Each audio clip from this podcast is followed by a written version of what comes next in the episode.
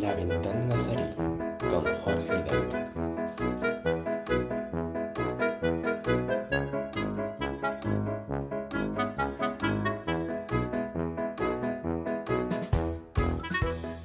Muy buenas aficionados y aficionadas rojiblancos, aficionados nazaríes en general.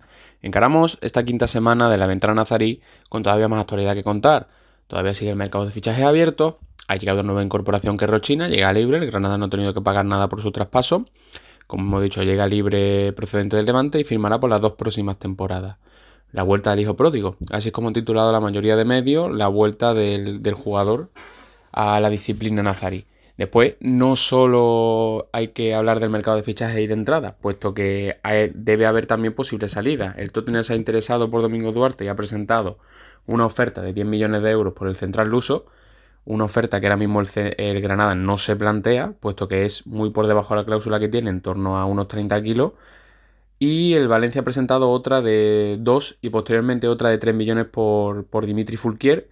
El Granada tampoco se ha planteado aceptar ninguna de las dos, salvo que esta oferta llegue en torno a los 4 millones, donde el Granada sí se plantearía la venta. Fulquier ha sido una petición expresa del entrenador valenciano, valencianista, perdón, eh, Bordalás, que ya lo tuvo la disciplina del Getafe y que parece que quiere retor- retornarlo a, su mano. El Granada no ha catalogado a nadie como intransferible, escuchar las ofertas que lleguen por los pesos pesados de la plantilla, eso sí, tampoco va a mal vender a nadie. Por lo tanto, Fulquier ahora mismo y Domingo Duarte siguen y seguirán siendo piezas clave de- del esquema nazarí, como ya ha mostrado Robert Moreno en los dos primeros partidos de liga que llevamos.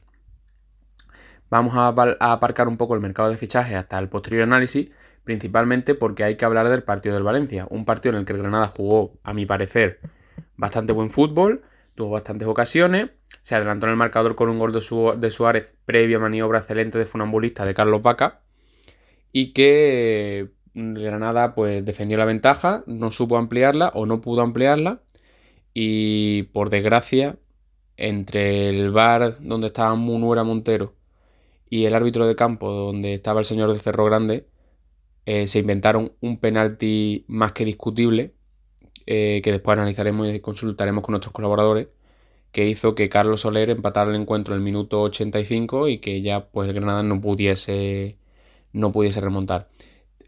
A priori sí lo hizo porque marcó Montoro cerca ya del pitido final, pero eh, es cierto que estaba un poco adelantado y ahí el VAR sí con buen criterio anuló el gol del, centrocampista valenciano. Después tenemos que hablar también de la previa de, este fin de semana, donde el Granada va a visitar al Rayo Vallecano. A priori no será en Vallecas, puesto que el estadio madrileño está sometido a una serie de reformas y obras para a priori mejorar la experiencia del público y mejorar esos problemas que ha tenido ya otros años, así como un recambio del césped que se está haciendo también y que no, no estará listo para, para el partido de- del Granada. A priori. En principio el Rayo pidió jugar sus dos primeras jornadas fuera de casa para que estas obras estuviesen terminadas, pero los plazos se han ampliado y no ha podido cumplir la fecha prevista. El Granada no jugará a priori en Vallecas, sí lo hará en otro campo de la comunidad valenciana, el cual todavía falta por, por decidir. Y lo último, quizá menos reseñable en cuanto a actualidad deportiva, pero sí con respecto a marketing y sobre todo ilusión de la afición, y es que el Granada ha presentado su segunda y su tercera equipación. Su segunda equipación, blanca en su mayoría, con algunos detalles negros, sí es cierto que es bastante similar con respecto a, la que tuvieron ya en el retorno a primera con Diego Martínez en esa segunda equipación blanca. Y la tercera que sí bastante rompedora, con la camiseta verde brillante y el pantalón rojo brillante, eh, simulando la bandera de, de la ciudad de Granada y con unos detalles los números dorados que hacen que la equipación sea bastante, bastante bonita y que haya ilusionado muy mucho a la afición nazarí. Así que, sin más dilación, comenzamos esta quinta semana de La Ventana Nazarí.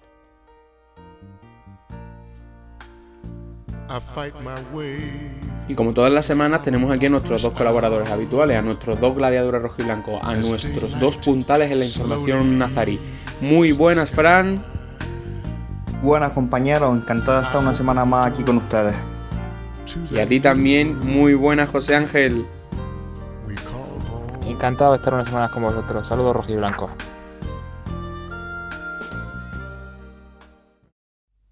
Bueno, ya sin más dilación y como hacemos siempre vamos a empezar con el apartado deportivo de este podcast, concretamente con el análisis del partido que vivimos el fin de semana pasado ese Granada-Valencia, ese primer partido en los Cármenes oficial con público, en donde entraron más de lo que dijimos en principio que eran 4.000 espectadores, llegaron a entrar unos 7.000, entre 7.200 y 7.500 aficionados, todos abonados, que fueron los 7.000, en más de 7.000 afortunados que pudieron vivir el, el primer partido post pandemia del Granada en directo, aunque seguimos sumidos en la pandemia, pero es una buena noticia que, que el fútbol ya tenga a, su esencia, que, es la gente y que, es la afición.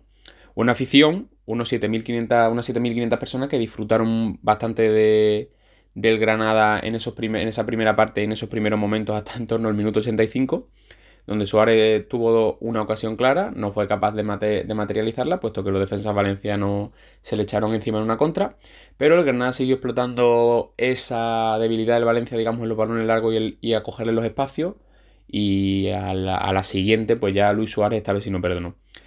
Neva impidió que un balón se perdiera por banda, le cedió el esférico a, a Carlos Vaca, que a la media vuelta de primeras y controlando el balón en todo momento en una maniobra de funambulista y de equilibrista sin precedente, metió un balón en profundidad hacia, Luis Suárez. Luis Suárez controló y definió ante, ante Mamás Dashvili, poniéndole una zona en el marcador. Ese sistema que había puesto Robert Moreno, que había usado tanto Diego Martínez en, su retorno a primera, de tres centrales, esta vez con, con Duarte, Germán en el centro y Luis Abraham en, el escorado a la izquierda, con Neva y, y Fulker de carrileros y dos delanteros jugando los dos arietes colombianos del Granada, Suárez y, y Vaca arriba, le funcionó bastante bien, la verdad. Sí es cierto que después de, de, la, de comenzar la segunda parte, nada más al inicio, quitó a, a Luis Abraham en el descanso para meter a Antonio Puertas, si no recuerdo mal. Antonio Puertas que por desgracia tuvo un partido bastante malo con el Valencia.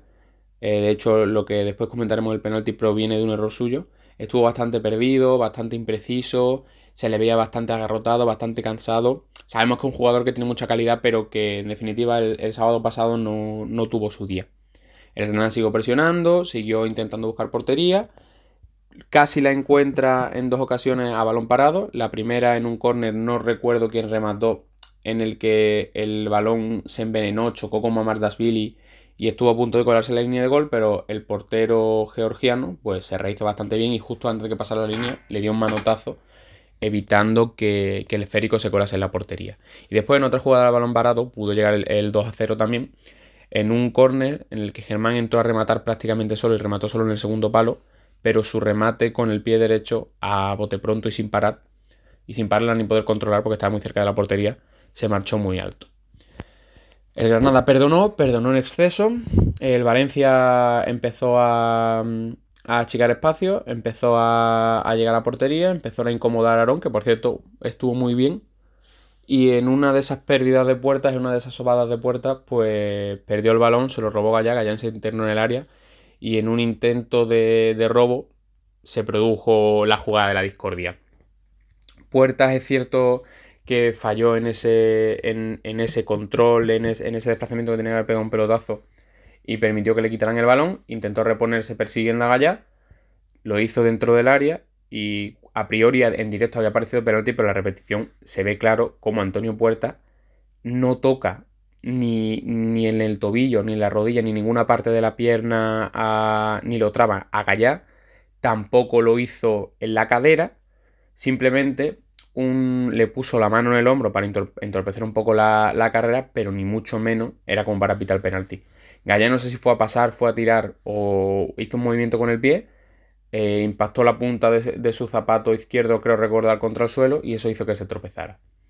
Eh, del Cerro Grande, pues pitó penalti, el VAR que debería estar para solucionar errores claros y manifiestos como este, que se veía clarísimamente las repeticiones que sacaron en televisión cómo Gallá impacta con el suelo y es lo que le hace caer, y el árbitro del bar, Munuera Montero, a expensa y, y, con el consentimiento de su árbitro de campo, que era del Cerro Grande, pitaron un penalti increíble en una actuación de vergüenza por parte de, del colectivo arbitral que hizo que el Granada eh, que hizo que el Granada no se pudiese hacer, con, su, con su primera victoria de la temporada. La jugada después se produjo otra que en la que sí intervino el VAR, el bien intervenido por cierto, que fue en el gol de Montoro, que insistimos, una jugada también a balón parado. El balón antes de llegar a Montoro pareció rozar y tocar levemente en Duarte, y cuando lo hizo, Montoro estaba levemente adelantado, si no llega a tocar en Duarte no habría habido discusión, pero como toca en Duarte, Montoro estaba un poco adelantado, entonces el gol nazarí no podía subir al marcador como no lo hizo. Y esta vez sí, bien por parte de los árbitros. Pero, y voy a dar un poco mi opinión personal, que el VAR esté para resolver errores claros y manifiestos, que esté para hacer más justo el fútbol y que se le pite un penalti como el que se pitó el otro día en los Cármenes contra, contra el Valencia, me parece un escándalo y que el VAR no entre me parece una vergüenza. El penalti que Munuera Montero y del Cerro Grande se inventaron aquel día es un escándalo con todas las letras. Y sin más dilación vamos a preguntar a nuestros colaboradores qué opinión tienen de, ese partido del Valencia. Adelante chicos. Pues sí, Jorge, una pena que, que nuestro Granada no se llevase los tres puntos contra el Valencia, después de haber ido ganando casi todo el partido. Eh, Robert Moreno metió metió un cambio, cambios tácticos, a diferencia del partido, del partido contra el Villarreal, jugó con tres centrales haciendo debut a, Luis Abraham en partido oficial y luego dejó, dejó en el banquillo a jugadores importantes como son Puertas, como también es Darwin Machi. Fue un partido en el que el Granada jugó con, con tres centrales y con dos delanteros arriba. Cambio de sistema. El Valencia, la verdad, que fue superior en la primera parte, teniendo varias ocasiones por parte de, del portugués Gonzalo Guedes, pero Aaron Escander eh, resolvió bien la, bien papeleta. Y en una muy buena contra de, de Granada llevada por parte de Carlos Neva, eh, Carlitos Vaca y, otro colombiano que es el que remata, Luis Suárez, que esperamos que esta temporada sea su temporada de, de confirmación en primera, adelantaron al club. Acaba la primera parte, el equipo sufriendo, pero, pero se, se iba llevando a los tres puntos. En la segunda parte sí que es verdad que el equipo metió algunos, algunos cambios, como la entrada de Darwin Machis, como la entrada de Puertas. Sí que es verdad que el equipo mejoró un poco, pero también el Valencia fue a por los tres puntos.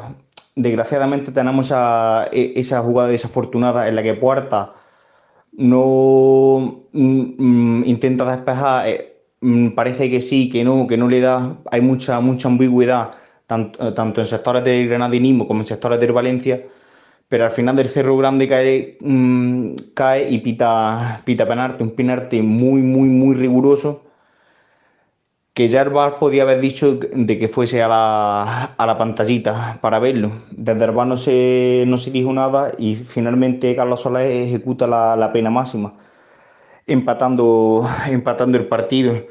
Bueno, yo creo sinceramente que lo, que lo más justo fue un empate, porque el Valencia en muchos tramos del partido fue, fue superior al Granada.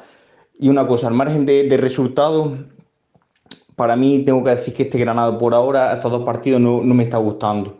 Y lo digo, porque pienso que con, con, la calidad que tenemos estos jugadores, con la calidad que tiene Montoro, Milla, Luis Suárez, Carlos Vaca, Darwin Machi, buenas, mm, buenas defensas como Domingo Duarte, pienso que el equipo no, no está rindiendo bien a su máximo nivel. Vale que contra el Villarreal Villarreal es un equipo superior y más jugando en el, Estadio de la Cerámica, pero el partido de, Valencia era para sacar los tres puntos. En el nuevo Los Cármenes, contra, mm, con nuestra afición y contra un Valencia que viene también eh, en horas bajas, después de tener muchísimas bajas también este verano, como tuvo también en el anterior. Así que espero más de, de Granada de, de Robert Moreno, que por ahora estos dos partidos me dejan muchas, muchas, muchas dudas. El Granada comienza la temporada en Los Cármenes en un partido en el que pudimos ver cómo defensivamente se ha mejorado bastante respecto a la temporada anterior. Al menos en estos primeros partidos creo que estamos viendo una defensa muy sólida de Granada que no cede nada y que si cede gol es por un error que, que puede ser, digamos, inevitable, como sucedió en el partido.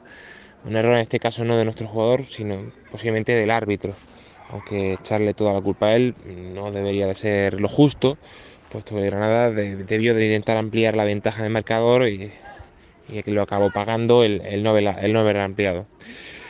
Por lo demás, pues eh, buen partido del Granada, cierto que el Valencia estuvo merodeando el gol en numerosas ocasiones, que el Valencia pudo haber anotado bastante antes, sin embargo, ofensivamente el Valencia este año eh, no está muy allá con un único delantero, con, con pocas oportunidades en ataque y buscando ya algo en el mercado, poco tiene que hacer el Valencia en esta faceta hasta que no eh, fiche algún jugador más en el ataque.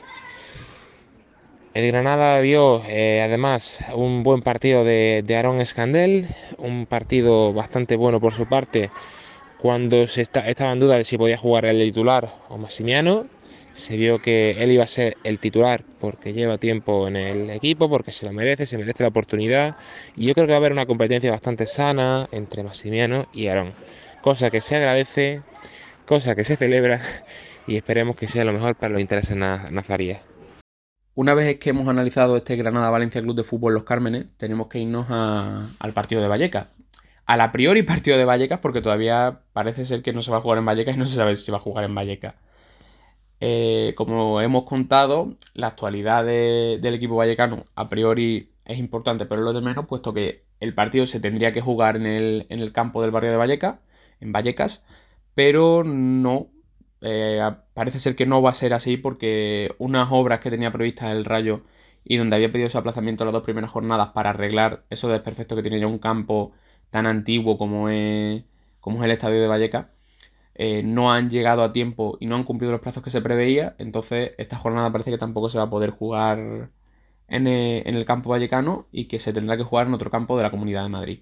Los estadios que se han planteado son el Coliseo Alfonso Pérez de Getafe, el campo del Alcorcón y el estadio de Butarque el Leganés. Entonces, mm, a priori, el, Granada jugará con el Rayo como visitante en uno de esos tres, uno de esos tres estadios. Aún no se sabe cuál. Y en cuanto lo sepamos, pues les informaremos a todos ustedes. Con, respecto a la actualidad del Rayo, el Rayo viene con la, podríamos decir, necesidad de ganar. Es cierto que para un equipo recién ascendido no llevar las rachas de resultados que tiene ahora mismo no es un drama, acaba de volver a la primera categoría y quedan todavía 34, 35 jornadas para, acabar el campeonato. Entonces no está ahora mismo necesitado de ganar, pero evidentemente mientras antes puntúe en, exceso o con una alta puntuación y mientras antes consiga una victoria, mejor, mejor para el Rayo. Va a ser un equipo peligroso. Todos sabemos lo que fue capaz de hacer Antoni Laura como entrenador con, con el Mirandés hace dos temporadas. Y el Rayo que tiene también muy buenos jugadores. Ya puede ser em, Pozo, Catena, etcétera, etcétera, etcétera. Y el Granada pues se tendrá que andar con ojo con, con la Armada Vallecana. Que aparte de la polémica del campo de Vallecas, chicos, ¿cómo veis este partido contra el Rayo Vallecano? Pues sí, Jorge, parece que, después de ese tira y afloja entre, entre el Rayo Vallecano y, eh, y, la Liga de Fútbol Profesional, parece que el partido se, va a poder jugar en Vallecas. Ya sabemos que esto no es cosa de ahora de esta temporada, ya sabemos que Vallecas lleva dos, tres, cuatro años teniendo problemas con el estadio, porque es un estadio que sí que es verdad que está un poco deteriorado, es un estadio, un estadio histórico y que no, no se le ha dado esa, reforma que, merece eh, el Rayo Vallecano. Vamos a ver si, si finalmente todavía tienen que confirmar si, si se juega el partido en Vallecas y si no, pues han abierto otras posibilidades como es Alcorcón, como es Leganés, como es Getafe. Al margen de, de donde sea partido, lo más importante es los tres puntos, pase lo que pase, para no meternos ya en problemas desde, desde este inicio de liga. Así que lo, del estadio es, es, un poco secundario. Estamos acostumbrados a ver a Vallecas en un pésimo estado. Vallecas, el estadio es un estadio que es de la Comunidad de Madrid, que está prestado al, Rayo. El Rayo económicamente está regular, no quieren aportar, imagino, gran cosa para una reforma del estadio. Ya se ve, yo creo que de los estadios de primera y segunda división que, peor, que en peor estado se encuentran. Debería cometerse una reforma integral del estadio, pero es que la liga sería la que tendría que morder. En este caso es que la liga tiene que morder y solicitar que, que el Rayo tenga un estadio en condiciones y no lo que tiene hoy día, desgraciadamente. Pues nos metemos en este último apartado de este episodio de la Ventana Nazarí. Nos vamos al mercado de fichaje. Eh, lo principal, quizá, es que el Granada sigue buscando oportunidades de mercado, ya sea bien para incorporar futbolistas o bien para liberar algunos puestos en la plantilla. Lo más destacable de los últimos días son dos operaciones concretas. La primera ha sido la llegada de Rubén Rochina, que la vuelta al hijo pródigo a los Cármenes. Llega procedente del Levante, libre, el Granada no ha tenido que pagar traspaso por él, firma por las dos próximas temporadas y se incorpora otra pieza para fortalecer el centro del campo nazarí. Y quizá la siguiente operación más reveladora, quizá a nuestro oyente les parezca un poco nostálgica, pero es que en las próximas horas será oficial que Fulquier va a abandonar la disciplina nazarí para fichar por el Valencia.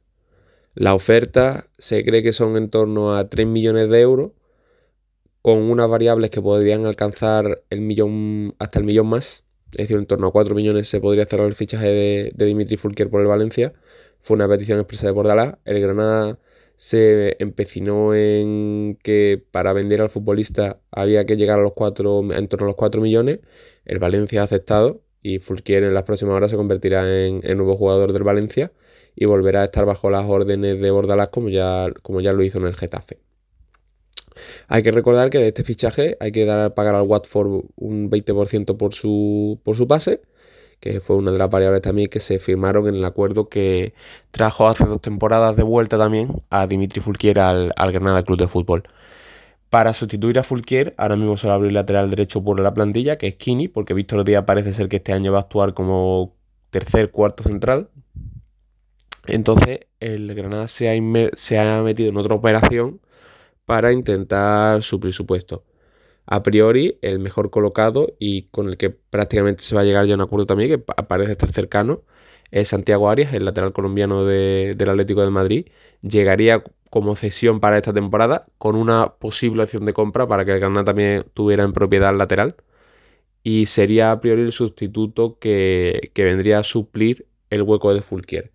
Quedan unos pocos días de mercado, poquitos días de mercado, y el Granada pues tendrá que moverse bien para ya no solo incorporar jugadores, sino para, como no declaró a nadie intransferible el club, de irse a alguna pieza clave más, como puede ser esa oferta también de, del Tottenham Poké Duarte que rondó los 10 millones, que ahora mismo el Granada no se lo plantea por esa cantidad, pero que si la sube, no declararía el central el uso intransferible, por ejemplo.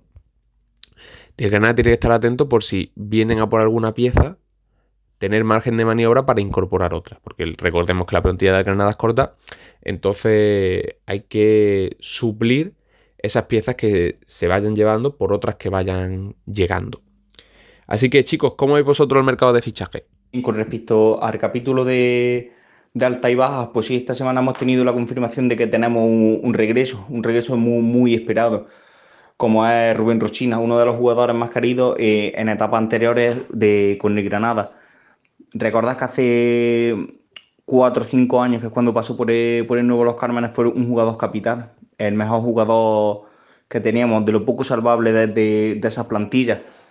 Sí que es verdad que, que Rochina dejó el Granada para irse a Rusia y que de Rusia se ha tirado unos 3-4 años jugando en, en, el Levante, pero siempre ha, ha tenido el jugador la predisposición de querer venir a, a, Granada, un club al que, como ha, dicho en su presentación, un club que siempre ha tenido ese, cariño. Vamos a ver también cómo acaba la temporada. Se ve que el Valencia está también interesado en, en Dimitri Furquier. Mm, parece que el Granada pide 4 millones, están ahí en ese tira floja negociando con el Valencia. Sinceramente, no veo al Valencia poniendo 4 millones sobre la mesa para llevarse a, a también se habla del posible interés del Tottenham en, Domingo Duarte. Creo que la cláusula del Luso son 20 millones eh, y, el Tottenham ahora mismo ha puesto sobre la mesa 8. Cifra muy, muy baja para, para llevarse a un jugador de la calidad de Domingo Duarte, un jugador que tiene 26 años, que lleva dos muy buenas temporadas en Granada, demostrándolo tanto en la Liga como, como en la Europa League y vamos a ver cómo acaba este, cómo, cómo acaba este capítulo. En caso de que Domingo Duarte se vaya en este último día de mercado, una baja muy, muy importante para el club. Así que se, tiene, se tendrá que poner las pilas si, si Domingo se va. Yo personalmente espero que, no se vaya, porque el Granada, junto con tanto con Domingo Duarte como Germán, hace una, buena pareja de, de centrales. Vamos a ver cómo cómo acaba eh, este, este capítulo de, alta y baja. Por lo demás, no creo que si, si salen algún jugador, sí, sí tendrá el, club que, reforzar, que reforzarse en alguna línea, pero por lo demás no creo que el club se haga alguna, alguna apuesta más. También se habla también de, de Roque Mesa, jugador de, del Valladolid, jugador que en Las Palmas lo hizo muy bien, con, con Quique Siti, un jugador con mucha calidad. Personalmente un jugador que me gusta bastante. También para darle descanso a Agunalón, para dar descanso a Luis Milla, a un jugador que puede jugar tanto de pivote defensivo como de interior. Y un jugador de mucha calidad, del que del gusto de, de Robert Moreno.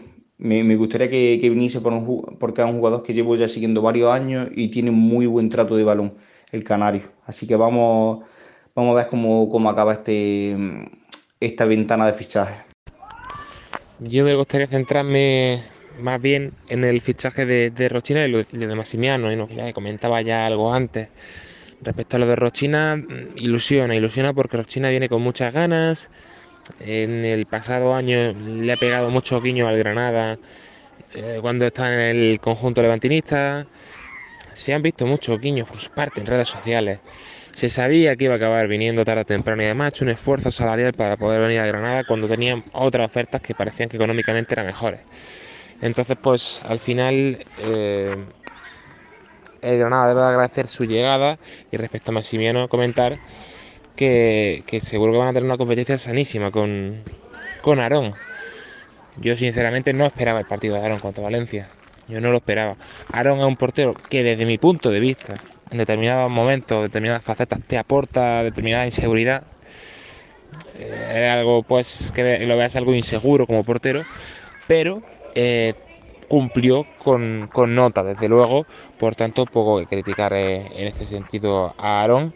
Esperemos que haya una competencia seria y buena con Massimiano, que es un excelente guardameta que tiene mucho que decir en el Granada y que eh, personalmente creo que acabará siendo el portero titular. Y acabará siendo el portero titular por dos razones. Porque creo que es eh, mejor que, que Aaron Escandel y porque tú no pagas 4 millones y medio de euros por alguien que va a mandar al banquillo. Es duro para Aaron, es duro, pero es cierto. O sea, tú no puedes pagar casi 5 millones de pavos por alguien que vas a mandar al, al banquillo. Granada también ha dado a conocer estos últimos días su segunda y su tercera equipación. La verdad es que con respecto a la de la temporada anterior y especialmente con la del retorno a primera, la tercera equipación es muy rompedora. Con esa camiseta verde representando una parte de, la bandera de Granada y con ese pantalón rojo representando a la, otra mitad de la bandera de la ciudad, siendo seña de identidad de, de la capital nazarí. A mí personalmente la tercera de la de este año es la que más me gusta, sobre todo con ese detalle que tiene al final de los números en dorado que resaltan también en esos colores verde y rojo brillante. Y con respecto a la segunda, pues quitando los detalles negros que tienen las mangas, es muy similar a la blanca que utilizó el Granada en la temporada del retorno a primera con Diego Martínez, que era una camiseta, una equipación, porque los pantalones también y las medias, blanca entera. Y esta tiene algún que otro detalle negro más, pero insisto que el pecho y especialmente la espalda y los números, pues muy similares, incluidos los pantalones y las medias, a esa equipación que ya llevó el Granada en su, en su retorno a primera división. ¿A vosotros qué os parecen las nuevas pieles de- del equipo rojiblanco, chicos? Pues después de semanas y semanas esperando la, la segunda y la- tercera am, equipación, aparecieron esta semana. Ya conocimos la, la primera equipación hace dos semanas o así y han sacado la- las camisetas con las que jugaremos en, en territorio visitante. Personalmente, pues tengo que decir, um, bueno, decimos la, la segunda camiseta blanca con, un- con unos detalles en la manga negro y la tercera pienso que es una equipación muy, muy especial ya que son los colores, la camiseta verde y el pantalón rojo. Los colores de, de la ciudad de Granada, los colores también de- de- del brazalete de capitán. Así que es una equipación, la verdad, preciosa. Además tiene los detalles en dorado que, que lo hace todavía, personalmente yo la veo muy, muy bonita. Vamos a ver si, si estrenamos. Posiblemente jugamos con la, con la tercera equipación contra Rayo Vallecano. A ver si le, le podemos dar un buen estreno y conseguir los tres puntos. Respecto a las equipaciones, ha sorprendido que lancen la segunda y la tercera equipación ahora. Pero es cierto que la tercera equipación está suscitando ya polémica. La segunda equipación es un tanto catalogazo, por así decirlo, y poco más. La tercera equipación trata de jugar con el rojo y el verde, aunque desde mi punto de vista se podría jugar con el rojo y el verde mucho mejor de lo que se ha hecho. Porque generar además tanta expectación como esto generando, para que luego las camisetas acaben siendo de catálogo y que la tercera, que es la del guiño de la tierra, sea más bien que la camiseta roja y el pantalón verde, con poquito más, pues creo que es un error. algunos esperábamos, yo que sé, pues, recordemos la camiseta de Luambi de hace algunas temporadas del Granada que tenía la silueta de la Alhambra. Pues esperábamos algo similar. Entonces, en cierto modo, personalmente me lleva una decepción, aunque decir que bueno, las camisetas no son feas. A mí personalmente me gustan, pero creo que podrían ser mucho mejores.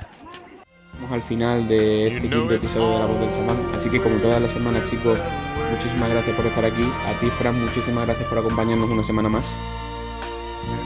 Gracias a ti Jorge, gracias a ti José Ángel. Vamos a ver si esta semana tenemos un poquito más de suerte y, y le ganamos a, a Rayo, sea, sea en el estadio de Vallecas o sea en Getafe, o sea donde sea, pero lo importante es conseguir lo- los tres puntos. Vamos Granada. Y también gracias a ti por acompañarnos otra semana más, José Ángel, esta vez desde el territorio extranjero.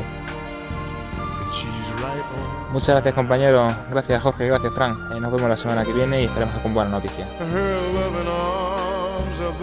Y a ustedes pues lo que les digo siempre también, muchísimas gracias por estar al otro lado de las ondas, por escucharnos, por dejarnos invadir un ratito sus vidas. Como ya saben, este programa, este espacio es suyo, pueden intervenir, pueden consultar y pueden hacer las sugerencias que quieran, incluso criticarnos para mejorar, porque todo lo que ustedes nos digan nos servirá para bien o para mal, para, para cambiar este programa y para seguir mejorando.